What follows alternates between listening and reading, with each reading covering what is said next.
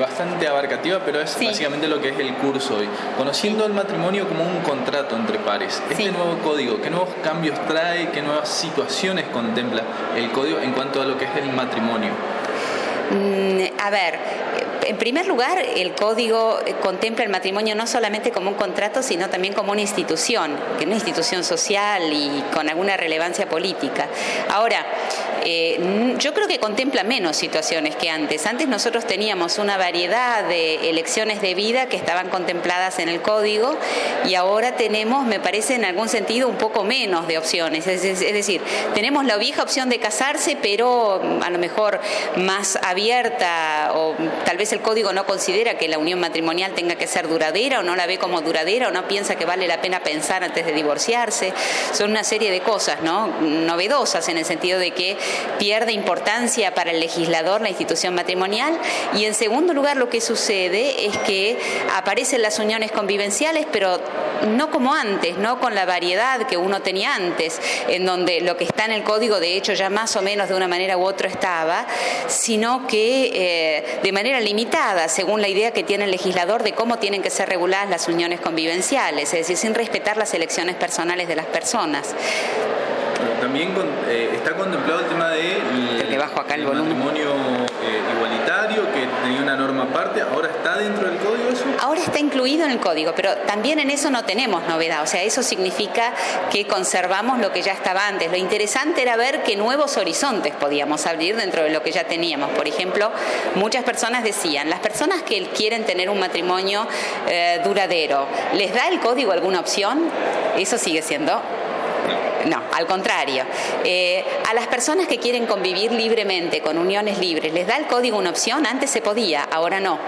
Es decir, eh, hay una serie de elecciones personales que ahora el código cerró la puerta y ya no las contempla respecto a las nuevas tecnologías, el tema de la, procreación, los derechos y las responsabilidades tanto de o las figuras del donante, las figuras del donante para terceros, eh, ¿qué cambian esto las responsabilidades de las personas o los alcances de la...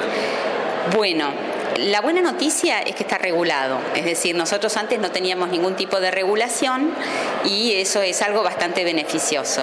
Está muy bien regulado para los casos en los cuales eh, las parejas son homólogas, es decir, cuando el padre y la madre son los que en realidad aportan el material genético para el niño. Cuando la pareja es heteróloga, entonces hay una serie de agujeros en la regulación que tienen que ver con que nos falta una ley general de reproducción asistida que se está debatiendo en el Senado. Ahora, en cuanto a la protección de los derechos del niño hay un grave retroceso porque anteriormente, con lo que nosotros teníamos sin tener ninguna regulación, los niños tenían los mismos derechos si eran concebidos dentro del matrimonio, fuera del matrimonio, si ingresaban a la familia por adopción, en todos los casos tenían los mismos derechos.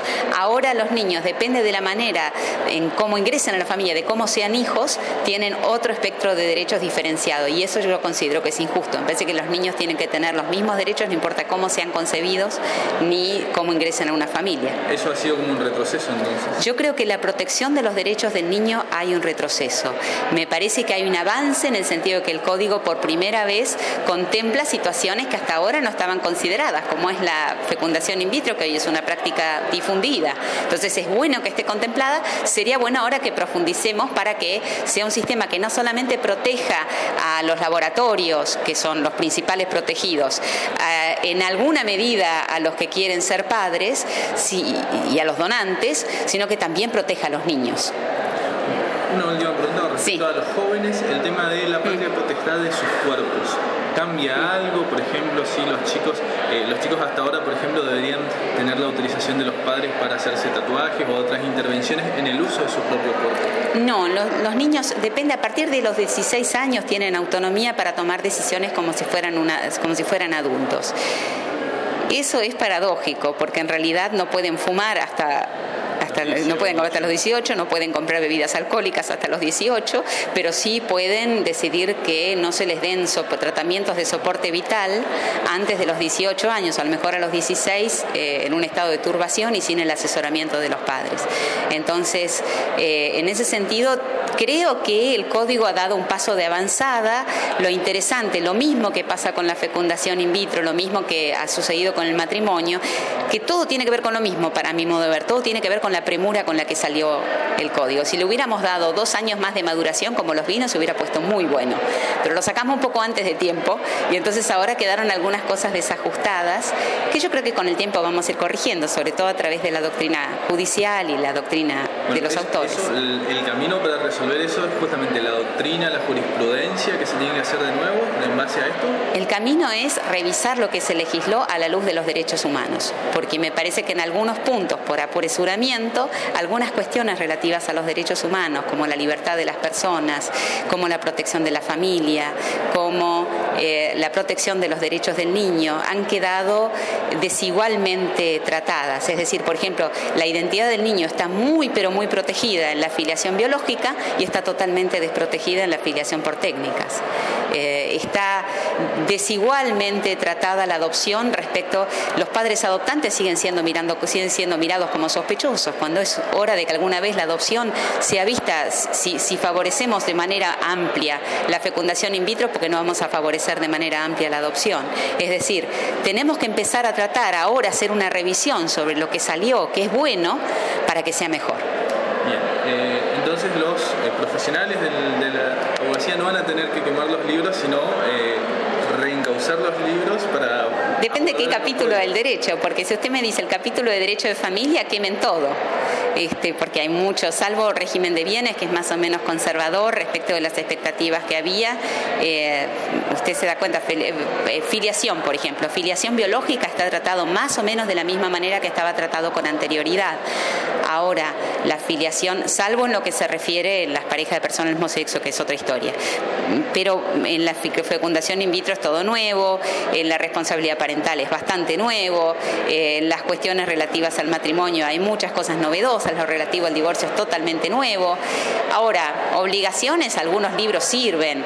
Eh, derecho civil parte general, algunos libros sirven. Sucesiones sirve casi todo. O sea, depende de qué rama del derecho del código usted quiera ver. ¿Cambia también el tema de los? En el código sí cambia, pero no cambia de manera tan sustancial que sea reconocible. Es decir, el tema es que en derecho de familia hay cambios que hacen que, de acuerdo a la legislación anterior, no se imagina para explicarle a los alumnos, porque ha cambiado tanto todo que para los alumnos es muy difícil cuando se quiere comparar, comparar las instituciones anteriores con las nuevas. Eso es signo de progreso, pero también es signo de que necesitamos más tiempo para aplicarlo y que que se aplique tan repentinamente va a traer problemas, tanto para los jueces como para los alumnos, porque hace tiempo para estudiar, hace falta tiempo para estudiarlo. Bueno, había una, una de las abogadas que trabajó en la confección del código, me decía hace un par de semanas que vino también una capacitación. El problema es el día 2, ¿con qué norma vamos a empezar a trabajar para los jueces particularmente? Claro, claro. Sí, yo también participé en la redacción del código.